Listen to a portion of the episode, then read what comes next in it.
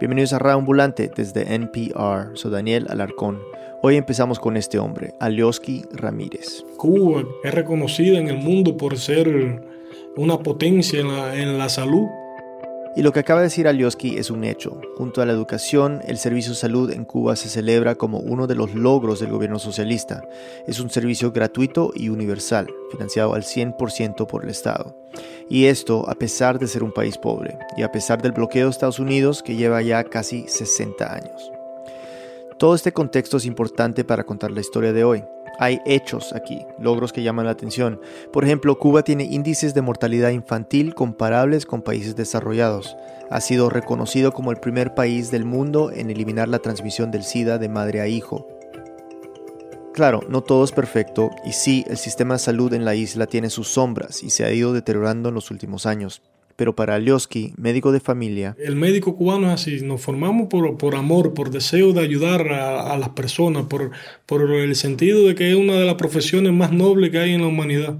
Mientras estudiaba, y como lo venía haciendo desde joven, su tiempo lo dividía entre la medicina y la militancia política. Yo me consideraba no comunista, pero sí me consideraba muy socialista.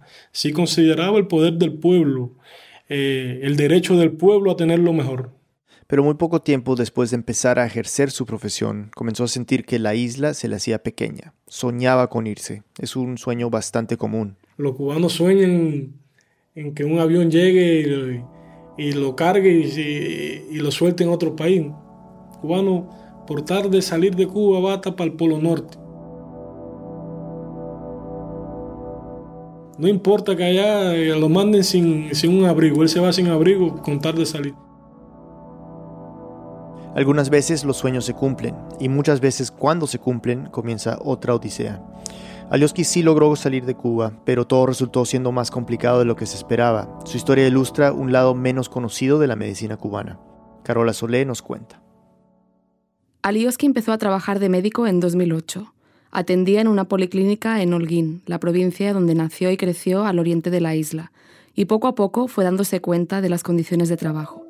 A veces el gobierno no, te da las más mínimas condiciones para trabajar, sin embargo te exige como si te diera el 200% de las condiciones que, que uno necesita para trabajar. A veces faltaban medicinas, a veces sábanas y a veces hasta papel y lápiz para escribir las historias clínicas. Los médicos tenían que conseguir el material básico de oficina o los productos de limpieza como fuera. ¿Cómo se logra? Incurriendo en lo que ellos llaman delito, corrupción y ilegalidad alguien, algún amigo tiene que robárselo de algún centro que lo tiene para entregárselo al médico para que el médico cumpla y no sea sancionado. Entonces es un mal de, de raíz, es un mal de raíz que tiene el origen en el propio gobierno y que se resuelve robándole al propio gobierno. El sistema funciona como un trueque, un intercambio de favores. Tú me das lo que me hace falta de tu oficina y yo lo que te haga falta de mi lugar de trabajo o quizá te ofrezco un trato preferencial, por ejemplo, en el consultorio a cambio de alguna necesidad que me pueda solucionar. Es lo que se llama popularmente resolver. Y el gobierno, si la cosa no es muy escandalosa, suele hacerse la vista gorda. Y así es como vivimos los cubanos. Eso muchos hablan, los cubanos eh, vivimos del invento, en Cuba se vive del invento, es del invento de robarle al Estado. Alioski recuerda haber hecho malabarismos para conseguir materiales de todo tipo, especialmente papel para los historiales médicos. No quería arriesgarse a ser sancionado. Y es que... La peor sanción que hay allá, cuando se le habla a un médico, te vamos a quitar el derecho a cumplir misión. Ir de misión. El derecho de salir a trabajar a otros países con los programas de cooperación internacional, las brigadas médicas del gobierno. La primera vez que una brigada de médicos cubanos salió de misión fue en 1963, para Argelia. Un día dije que nosotros no podíamos ni enviaríamos nunca o nunca realizaríamos ataques preventivos y sorpresivos contra ningún oscuro rincón del mundo. Fidel Castro, fascinado por la independencia que lograron los rebeldes argelinos tras una dura guerra, quiso ayudar al país africano con el envío de más de 50 profesionales de la salud. Y desde entonces, casi medio millón de médicos y técnicos del área de la isla han viajado por todo el mundo, desde África hasta Asia. Este es Fidel Castro en el año 2003. pero que en cambio nuestro país era capaz de enviar los médicos que se necesiten a los más oscuros rincones del mundo.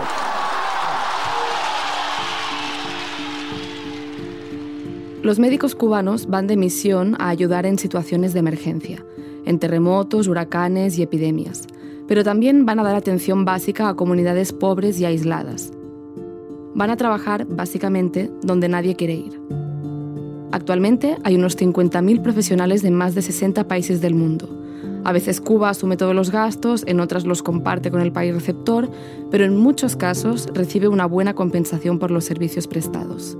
Y mucha gente no se da cuenta de qué tan rentable es esto para el Estado cubano. El dinero que Cuba recibe por los servicios médicos que exporta es una de las principales fuentes de divisas del país. Las cifras son poco claras, pero muchos estiman que está por delante incluso de las remesas y del turismo. Fueron más de 11.000 millones de dólares al año entre 2011 y 2015, según los últimos datos públicos del propio gobierno. Salir de misión le llamaba mucho la atención a Lioski. Sí es la de conocer otras tierras, porque vivir en una isla aislado del resto del mundo y separado por un mar tan gigante como el mar Caribe hace a todo el mundo soñar. El cubano es muy aventurero. Aunque no era solo por salir de Cuba, sino también por lo que implicaba en términos de salario. 20 dólares fue por mucho tiempo el salario básico de un médico en Cuba. Hoy está alrededor de unos 60 dólares, aunque se recibe en pesos cubanos. Es el doble del salario medio de la isla. Ser médico da prestigio, pero no necesariamente paga las cuentas. Realmente en Cuba el médico trabaja por amor. Ese amor no estaba en discusión para Lioski, pero tenía una familia a la que mantener, una esposa y después una hija, responsabilidades cada vez más grandes. Mi hija, eh, la mayor, nació cuando yo comencé a ejercer la, la medicina. Ahí con, con, ese salario era imposible mantener a la niña, mantener eh, el matrimonio, mantener la casa. De hecho, su madre y su padrastro eran imprescindibles para sustentar a su familia, y salir del país implicaba poder cobrar un salario muchísimo mayor, y en divisa, es decir, en la moneda cubana equivalente al dólar o directamente en moneda extranjera, algo con lo que Lioski empezaba a soñar. Por eso se esforzaba al máximo, porque para él era terrible pensar en no poder ir de misión. Cuando tú le dices a un médico joven que le va a quitar el derecho a cumplir misión, le está diciendo que, le, que lo va a castigar a, a, vivir perennemente dentro de, de, una isla donde no va a tener la forma de ni siquiera comprar un par de zapatos para su familia. Entonces esa es la mayor sanción que le pueden colocar a un ser humano. Pero después de mucho esfuerzo, Alioski lo logró. Cuando el gobierno le notificó en 2011 que iba a salir de misión, él quería saltar de felicidad. Sentía que sería una forma de resolver parte de los problemas económicos de su familia. Ese es uno de los momentos más importantes en la vida de un médico cubano. Quieres explotar de la alegría, de la emoción, de que vas a salir, de que vas a tener la oportunidad de... Pero Alioski no podía demostrar su felicidad, ni celebrar su suerte. No lo puedo demostrar porque entonces esa demostración iba podía ser interpretada como, una, como un deseo de, de emigrar del país, como un deseo más, más materialista que humanista.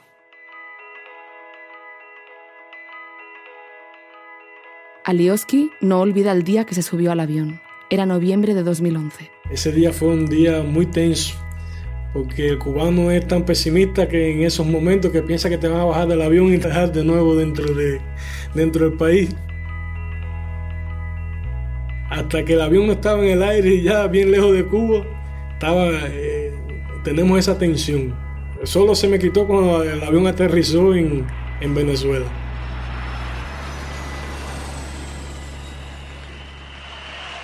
Es un ejemplo para el mundo entero. Barrio Adentro no tiene precedentes en la historia de las naciones.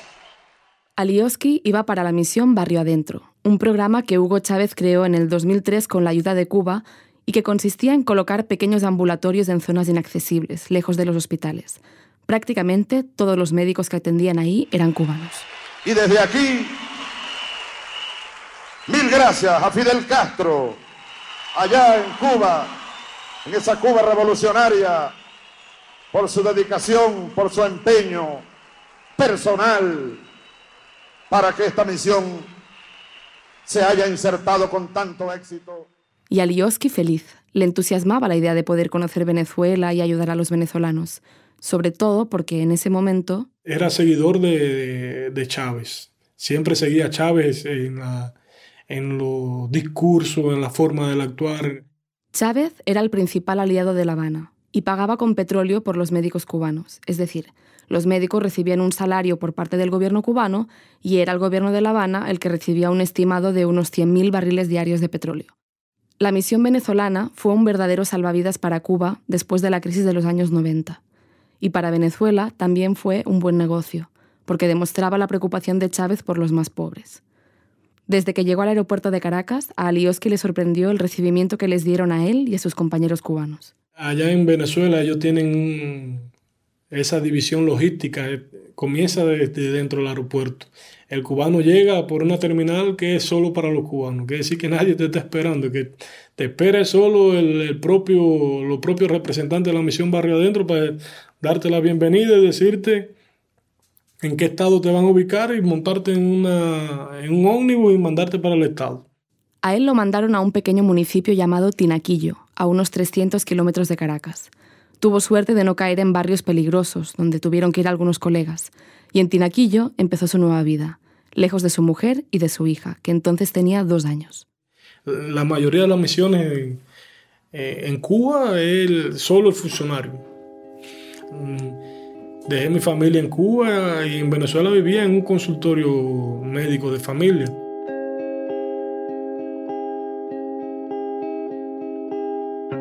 Aquí tengo que decir que la vida de los médicos cubanos en Venezuela es por lo general un misterio.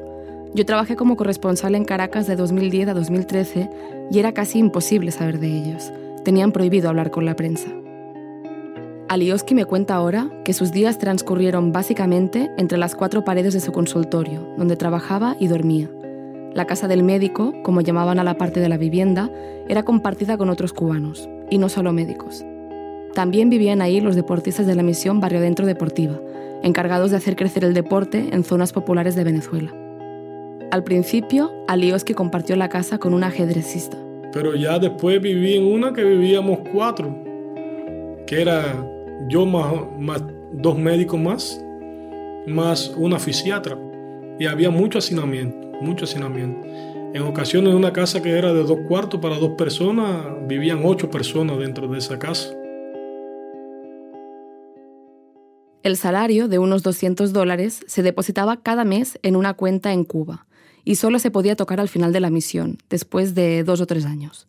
Mientras en Venezuela se recibía un pequeño estipendio en bolívares para los gastos del día a día, como comprar comida en supermercados estatales. Ese estipendio era de unos 1.800 bolívares, que en 2011 equivalían a unos 200 dólares al mercado negro. Pero todos sabemos de la hiperinflación que existe en Venezuela, ¿verdad? Pues para finales del 2013, ese estipendio de 200 equivalía a menos de 30 dólares. Entonces es bastante difícil compleja la situación de los médicos, los profesionales cubanos, cualquier uno que se encuentre trabajando en Venezuela. Además, la disciplina de la misión era absoluta y las amenazas de las sanciones constantes. Si no querían tener parte de su salario suspendido o incluso ser devueltos a Cuba, los médicos en Venezuela no podían, por ejemplo, salir de casa después de las 6 de la tarde. Alioski nunca tuvo claro si era por su seguridad o por controlar su vida. También tenían prohibido, por ejemplo, tener relaciones, entre comillas, eh, desmedidas. Las relaciones desmedidas es aquel tipo de relacionamiento que tienes con una persona que no es cubano y va más allá de lo que para el gobierno normal. Eso incluía también parejas. El primero que tenía que saber si ibas a tener novia era el gobierno antes de saberlo la propia novia. Es una cosa que la gente lo dice y, no lo cree.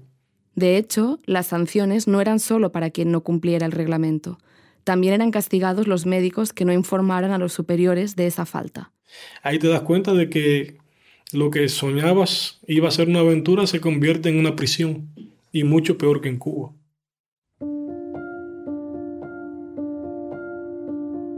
Funcionarios del gobierno cubano son quienes supervisan in situ y con el aval de Venezuela la misión Barrio Adentro. El gobierno de La Habana justifica ese tipo de normas por su seguridad, porque los médicos están a menudo en zonas peligrosas, donde los criminales pueden matar solo para robar un celular. De hecho, los médicos cubanos han sido víctimas en más de una ocasión de la inseguridad en Venezuela, uno de los países más violentos de América Latina. Muchos médicos, muchos deportistas fueron asesinados en Venezuela.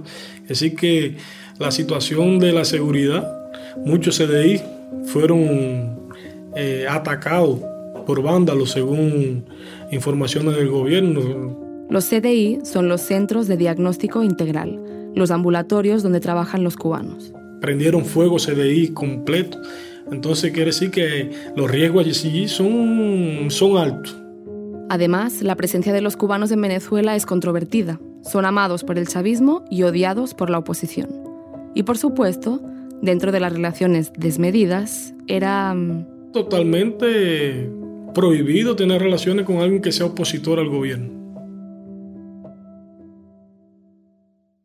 Por la polarización, algunos venezolanos ven a los médicos cubanos como una prueba de la solidaridad de un pueblo hermano al que admiran, mientras que otros ven espías infiltrados hasta altas esferas del poder. Lo cierto es que nadie pierde de vista que la misión cubana no es solo médica.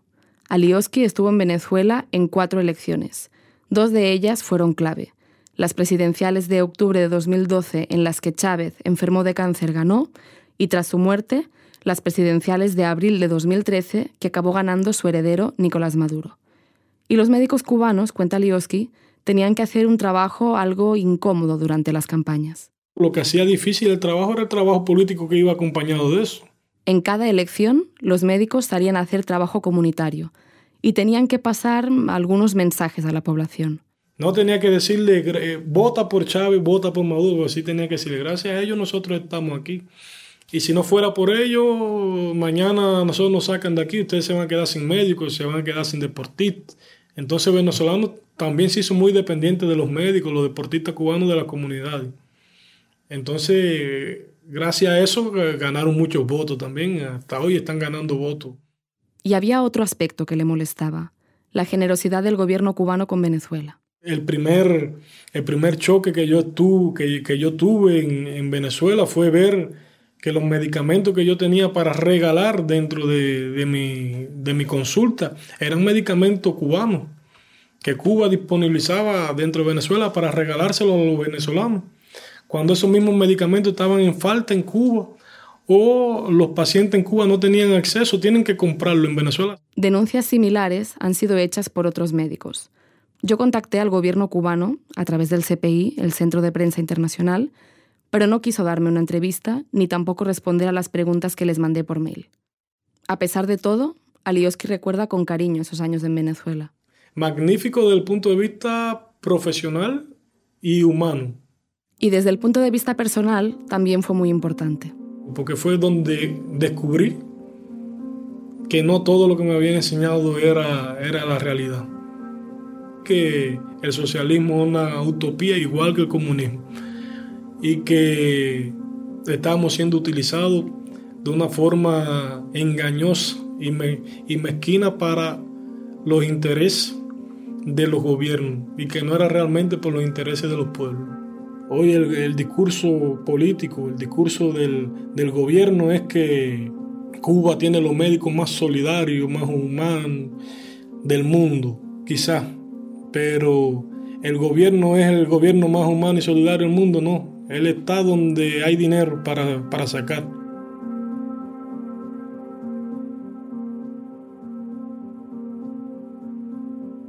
Sin embargo, Alioski fue asumiendo cargos de más responsabilidad, de coordinación estatal dentro del programa. ¿Acaso tenía otra opción? Después de la pausa, Alioski deja Venezuela y comienza una nueva aventura.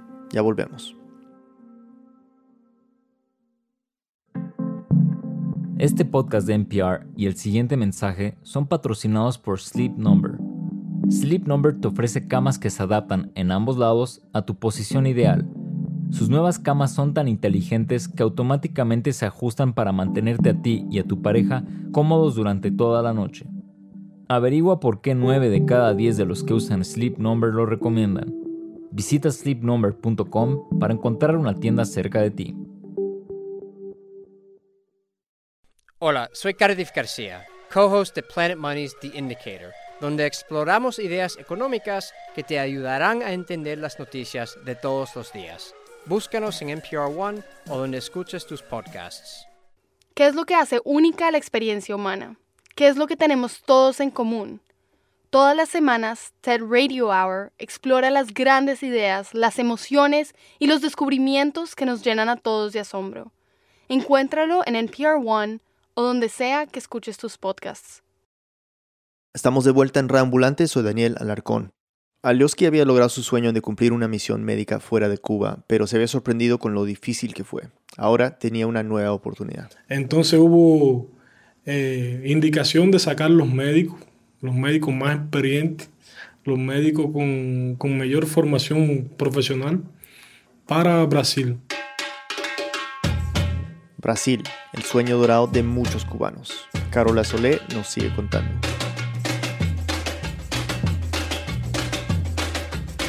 Para muchos cubanos, Brasil, digamos que es especial. que lo explica así. Es un sueño porque Brasil Brasil va dentro del gen del cubano. De los genes de los cubanos está Brasil porque crecemos asistiendo, viendo las novelas brasileñas y soñamos con conocer Río, con conocer el Cristo Redentor que aparece en, en todas las telenovelas brasileñas.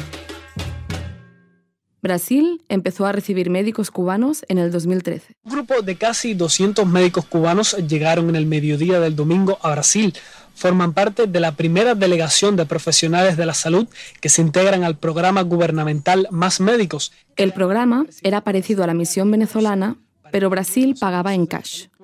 Se llamó Mais Médicos. Esta es la entonces presidenta Dilma Rousseff. Mais médicos nos postos de saúde, mais médicos da atenção básica, vai significar sempre menos doença. E é essa a, a equação política fundamental. Más médicos, menos doenças. Más médicos, lo que el país estaba necesitando en lugares pobres y aislados. El programa se presentaba como una residencia médica para brasileños y extranjeros, pero al principio la mayoría de los alrededor de 18.000 participantes eran médicos cubanos experimentados, que llevaban años formados, pero sin el título revalidado en Brasil. Grupos de médicos del país lo vieron como una amenaza creían que los cubanos no tenían el nivel que Brasil necesitaba y estaban contribuyendo a precarizar el trabajo. Así recibieron algunos médicos brasileños a los primeros cubanos.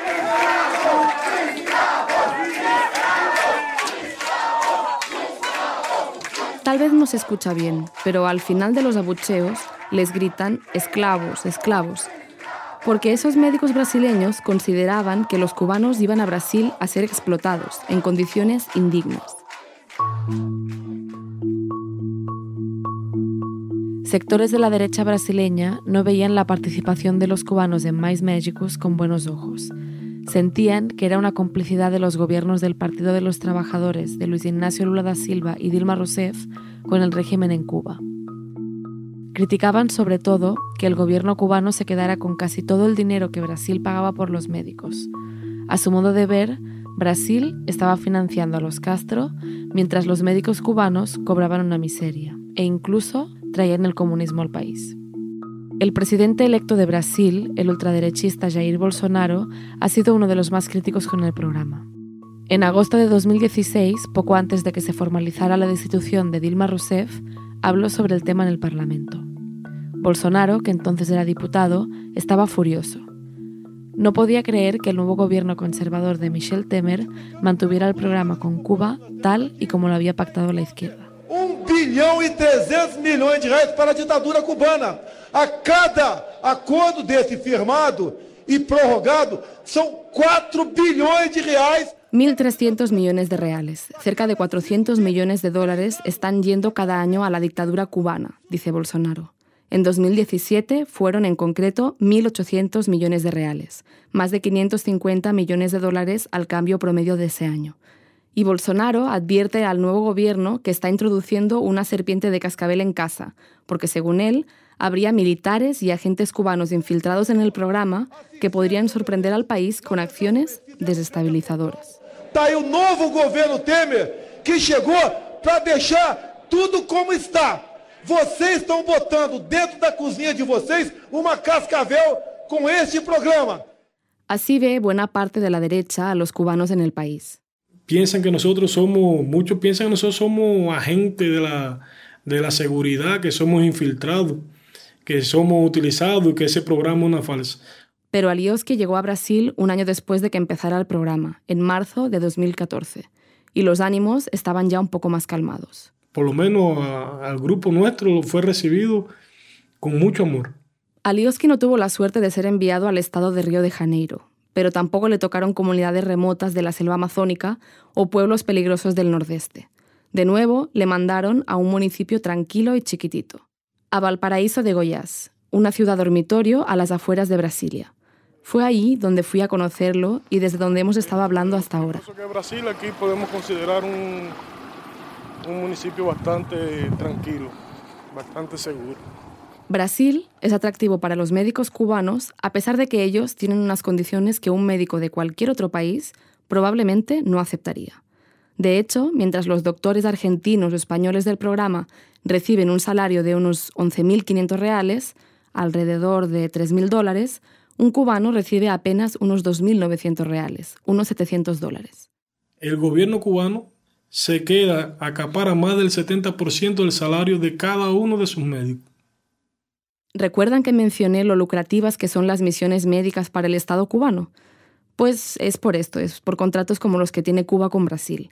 El gobierno brasileño tiene dificultades para justificar esta diferencia de salario tan grande, pero se escuda diciendo que paga directamente al gobierno cubano y que no puede controlar cómo La Habana distribuye ese dinero. Este es uno de los coordinadores de Mais Magicus en el Ministerio de Salud, Paulo Ricardo Silva. Ah, la informação que nós temos é que esses médicos eh, estudam, não pagam em seu país. Há um sistema de saúde em Cuba que necessita eh, da contribuição para que se siga haciendo o que sempre hace, que é formação de novos médicos para atuar em outros países. Pero además dice que los médicos cubanos deberían estar contentos. Mira, se conoces la realidad cubana como nosotros conocemos, yo, tengo estado en Cuba por cerca de más de 20 años, yo sé la, la dificultad que hay y yo te digo con toda la franqueza que lo que reciben los médicos eh, cubanos en Brasil, yo pienso que no hay nada que, que no tenga una vida digna en Brasil De hecho, el salario es muchísimo más alto que el de Venezuela, y el médico lo recibe directamente en su bolsillo. Además, Brasil le da otros 2.500 reales, cerca de 600 dólares cada mes, para vivienda y comida. Y lo más importante, el gobierno cubano aquí no controla su vida. Que siempre estamos acostumbrados a que llegamos y el gobierno era el que nos decía, vas a vivir aquí, vas a vivir con esto. Sin embargo, aquí el, gobierno brasileño nos dio el dinero, nos dijo, aquí tiene el dinero, salgan a comprar las cosas y salgan a buscar una casa. Elegí dónde iba a vivir, elegí con quién iba a vivir y además de eso, elegí lo que iba a comprar.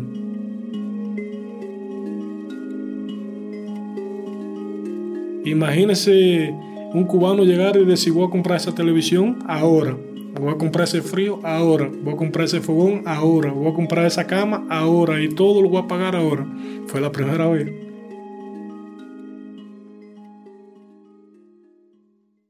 Empezaba una nueva aventura, en un nuevo idioma. Al principio, Alioski hablaba un portugués básico, el que había aprendido en unos cursos en Cuba y en la formación intensiva de Mais Magicus. Así recuerda él sus primeras consultas. Al principio fue, fue bom demais, como dicen la, en la comunicación con los pacientes. Yo le preguntaba si se me habían entendido y ellos me decían que sí. Me decían, no, sí, sí, entendí. Y yo solo escuchaba cuando salían que le decían a la enfermera, enfermera, tradúceme, tradúceme lo que dijo el médico ahí porque yo no entendí nada de lo que él habló. Pero la comunicación se hizo cada vez más fluida y Alioski se ganó rápidamente no solo el cariño, sino también la confianza de los pacientes. Yo, yo me llamo doctor cubano, doctor cubano, ¿ve? Además que mi nombre es difícil hasta para mí. Y para ellos, para ellos es bien difícil también. Alioski se sentía feliz en el trabajo, aunque a veces le era imposible no pensar que su vida en Brasil tenía la fecha de caducidad que le daba el gobierno cubano, como máximo tres años. pero había llegado con la mente abierta. Alioski se había divorciado de su esposa en Cuba antes de llegar a Brasil. Apenas se veían un mes por año, el que Cuba da a sus médicos de vacaciones para volver a la isla. Y una vez en Brasil, conoció a Siria. Y así, porque a veces yo llego, yo le digo a él que tiene que comer antes porque para su salud no es bueno. Yo, yo llegaba a las 10 de la noche, entonces vamos a esperar por mí y Siria es una médica cubana con la que Lioski coincidió en los cursos de portugués del Mais Médicos. Fuimos ubicados a trabajar juntos en este, en este estado, en Goiás, y a la vez fuimos ubicados a trabajar juntos en el municipio. Digo, ya solo falta ubicarnos juntos en la casa, vamos a ubicarnos nosotros dos y, y fue, resolvimos así. Los meses iban pasando plácidamente. Alioski se fue acostumbrando a combinar la salsa con la samba, los platos de ropa vieja con el churrasco y a cambiar el béisbol por el fútbol. Aprendí a ser seguidor de, de la selección brasileña, antes era de Argentina, pero tuve que cambiar, porque si no los pacientes me iban a matar aquí. Pero... El día 12 de abril del 2017, nunca se me olvida la fecha, que también me marcó para siempre. Poco después de las 7 de la mañana, llegaron a su casa una funcionaria de la Embajada cubana y una representante cubana de la Organización Panamericana de la Salud, la agencia especializada del Sistema Interamericano y también la Oficina Regional de la Organización Mundial de la Salud, que es la que hace de intermediaria entre Cuba y Brasil en Mais Médicos. Y fui acusado de que yo había entrado en la justicia para lograr un contrato individual un contrato individual para desvincularse del gobierno cubano y trabajar directamente con el gobierno brasileño, para, en pocas palabras, desertar. Alioski me dijo muy enfáticamente que él no lo había hecho, pero que al parecer su nombre o uno muy parecido al suyo supuestamente apareció en una lista del gobierno cubano. Yo no he podido corroborar de forma independiente esta información.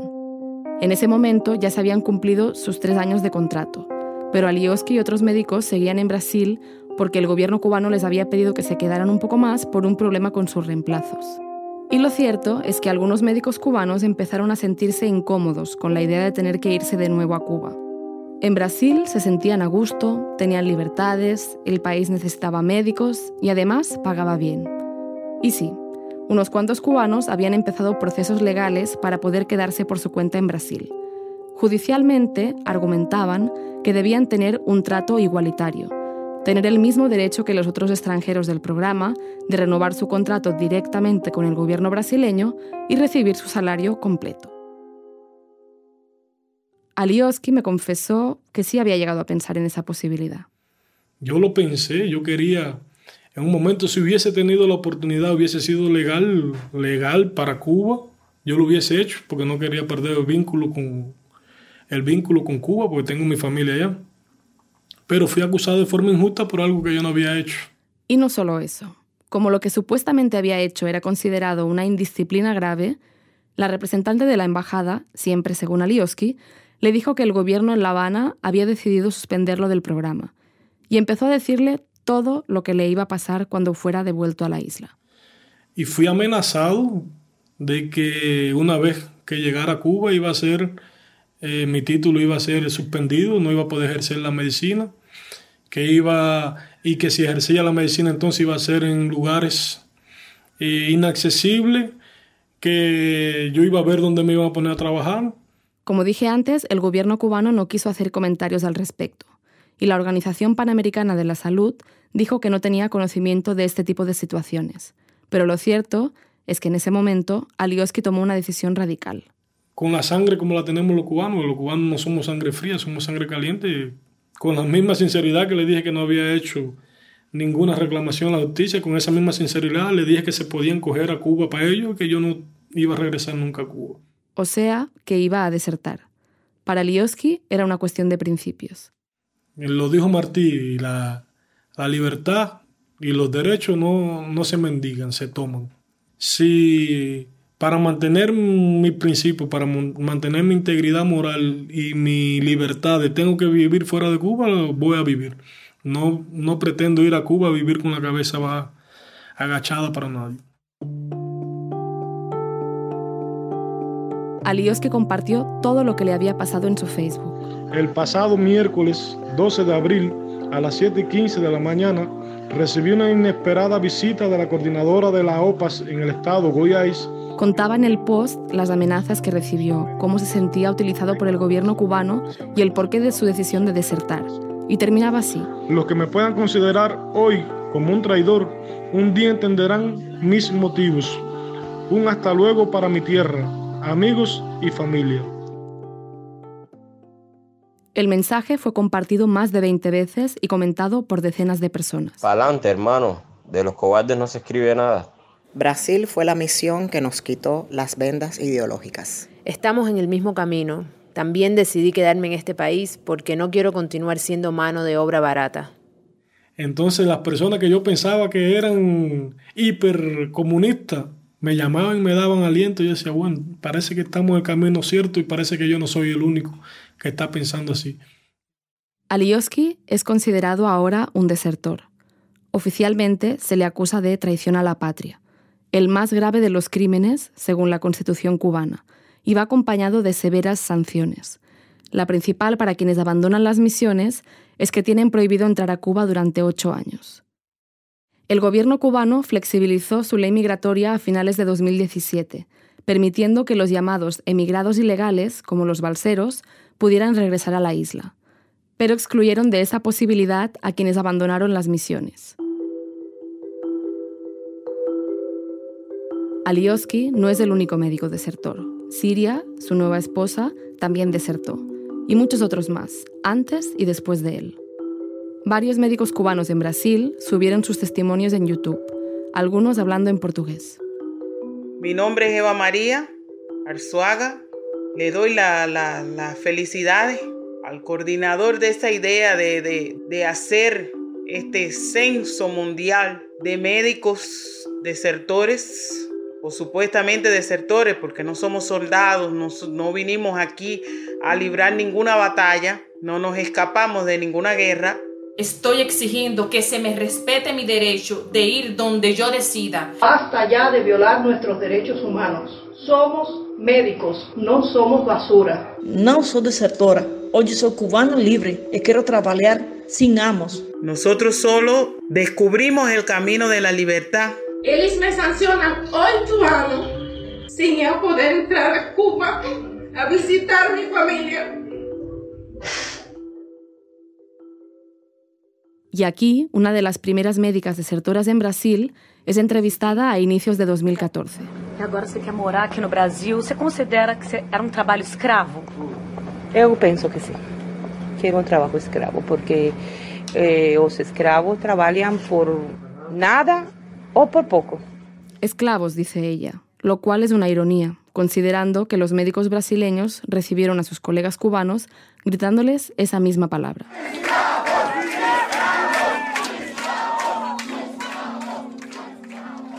Alioski también la usa. Somos esclavos porque así nos tratan, nos tratan como, como esclavos. Y si yo tengo que hacer lo que tú me dices que tengo que hacer y si no lo hago es porque me vas a castigar, así solo se castigamos los esclavos. Entonces, hoy una esclavitud moderna, una esclavitud donde no llevamos grilletes, pero llevamos eh, una resolución disciplinaria a cumplir. Pero va incluso más allá. Perder el esclavo es el temor principal que tiene el gobierno cubano, porque es la moneda de cambio que tiene el gobierno para negociar con, con, otros países. Si los cubanos, si los médicos cubanos, si los profesionales cubanos abandonan Cuba, ¿cuál va a ser la moneda de cambio que va a tener el gobierno? Ninguna.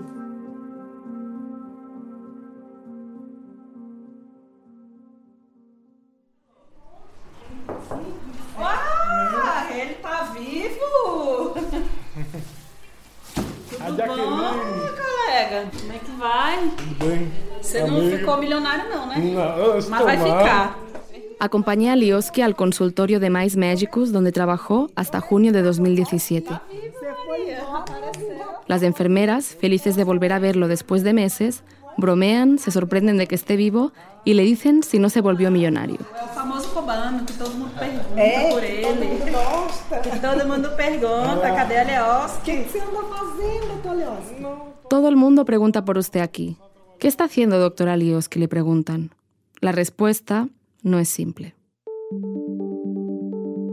Después de que desertó, Alioski se encontró en un escenario totalmente desconocido. ¿Qué iba a hacer? ¿Cómo iban a vivir con Siria los próximos meses? Se sentía muy vulnerable, pero aún le quedaba una opción. Porque a finales de 2016, consciente de que su tiempo en Brasil se estaba acabando y viendo cómo empezaba a recibir pequeñas amenazas y toques de alerta del gobierno, Alioski tomó una acción para protegerse, la única que veía posible sin que el gobierno cubano pudiera enterarse.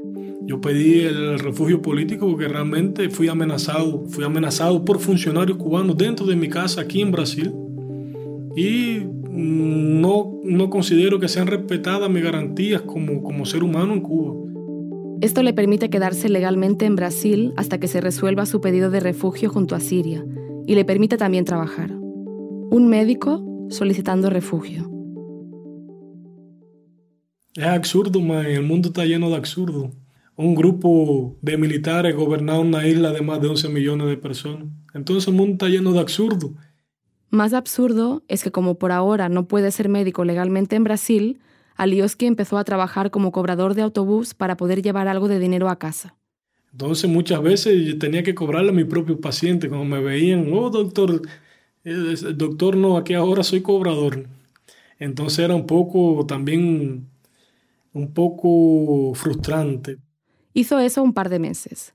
Por el momento, su mujer, Siria, trabaja en una farmacia, y él estuvo buscando empleo un tiempo, y desde junio de este año trabaja dando terapias, principalmente con hierbas, en una consulta de naturopatía, aunque él lo tiene claro. Mi deseo es trabajar de médico. ¿Por qué en Brasil? Porque en Brasil es donde estoy.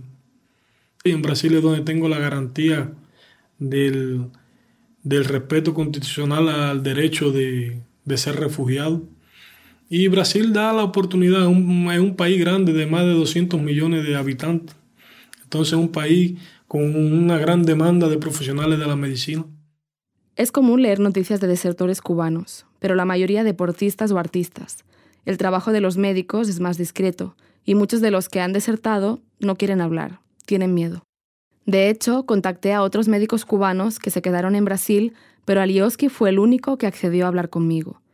La sensación de vulnerabilidad es muy grande y el temor de que pueda haber represalias contra su familia en Cuba también.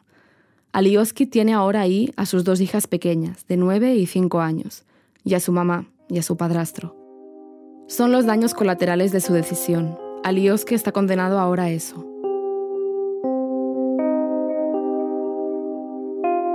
Para volver a ejercer de médico en Brasil, Alioski debe aprobar la reválida, el examen que se exige a los médicos que estudiaron en el extranjero para poder trabajar.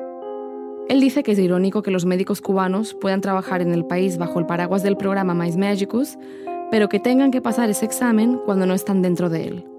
La prueba es muy difícil, condensa los conocimientos de toda la carrera y no tiene una fecha de convocatoria fija pueden pasar un número indeterminado de meses hasta que uno pueda hacer el examen. Alioski ya se ha quedado a las puertas de pasarlo dos veces. La última, al parecer, por un punto. Pero eso no desanima, al contrario, eso lo que hace es que fortalece más ahora, fortalece más la decisión de estudiar. Si antes dedicaba eh, ocho horas para estudiar y, me quedé por un punto, ahora tengo que dedicar 12 para que me sobren 10 puntos. A la espera de eso, todo lo que ahora tiene Alioski es un protocolo de pedido de refugio guardado en un cajón. El viaje que empezó hace siete años ha tenido más turbulencias de las esperadas y un final incierto, pero su máxima ahora es... Donde tú seas útil, ese es tu patria. Extraño Cuba, la extraño. Pero si yo soy útil en Brasil y en Brasil puedo tener garantizadas mis mi, libertades, entonces eh, yo considero a Brasil mi patria.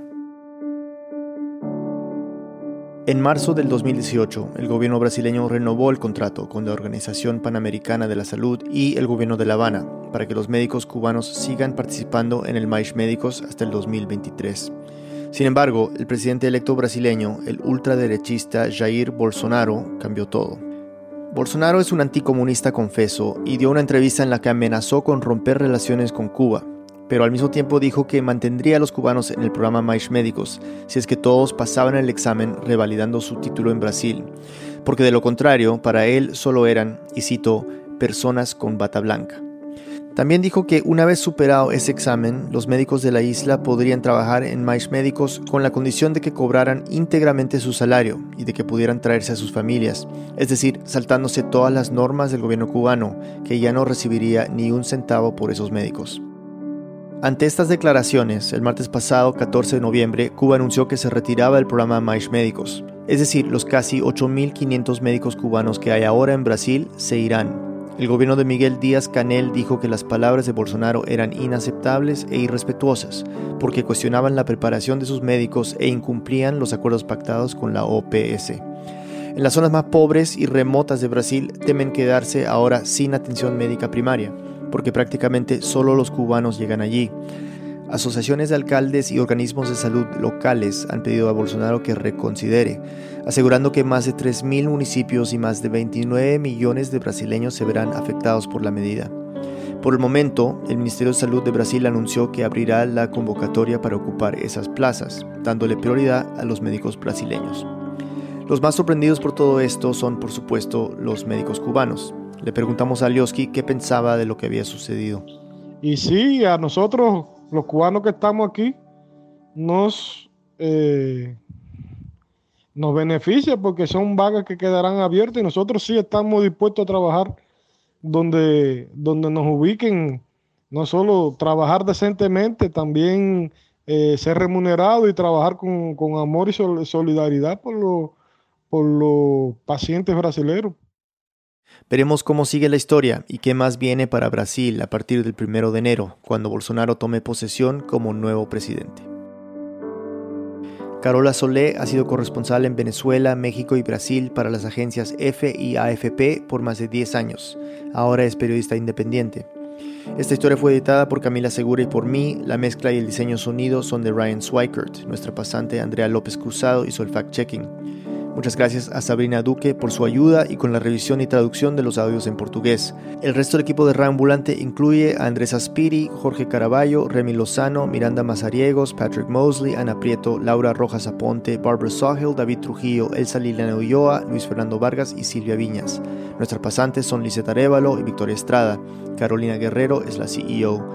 Reambulante se produce y se mezcla en el programa Hindenburg Pro. Nos sigues en Instagram, queremos seguirte de vuelta. Publica en tus stories un video escuchando Radioambulante o recomendando el podcast a tus amigos y taguéanos como arroba radioambulante. Hoy seguiremos de vuelta a las cuentas que nos mencionen. Recuerda, arroba radioambulante en Instagram. Gracias. Para escuchar más episodios y saber más sobre esta historia, visita nuestra página web radioambulante.org. Radioambulante cuenta las historias de América Latina. Soy Daniel Alarcón. Gracias por escuchar.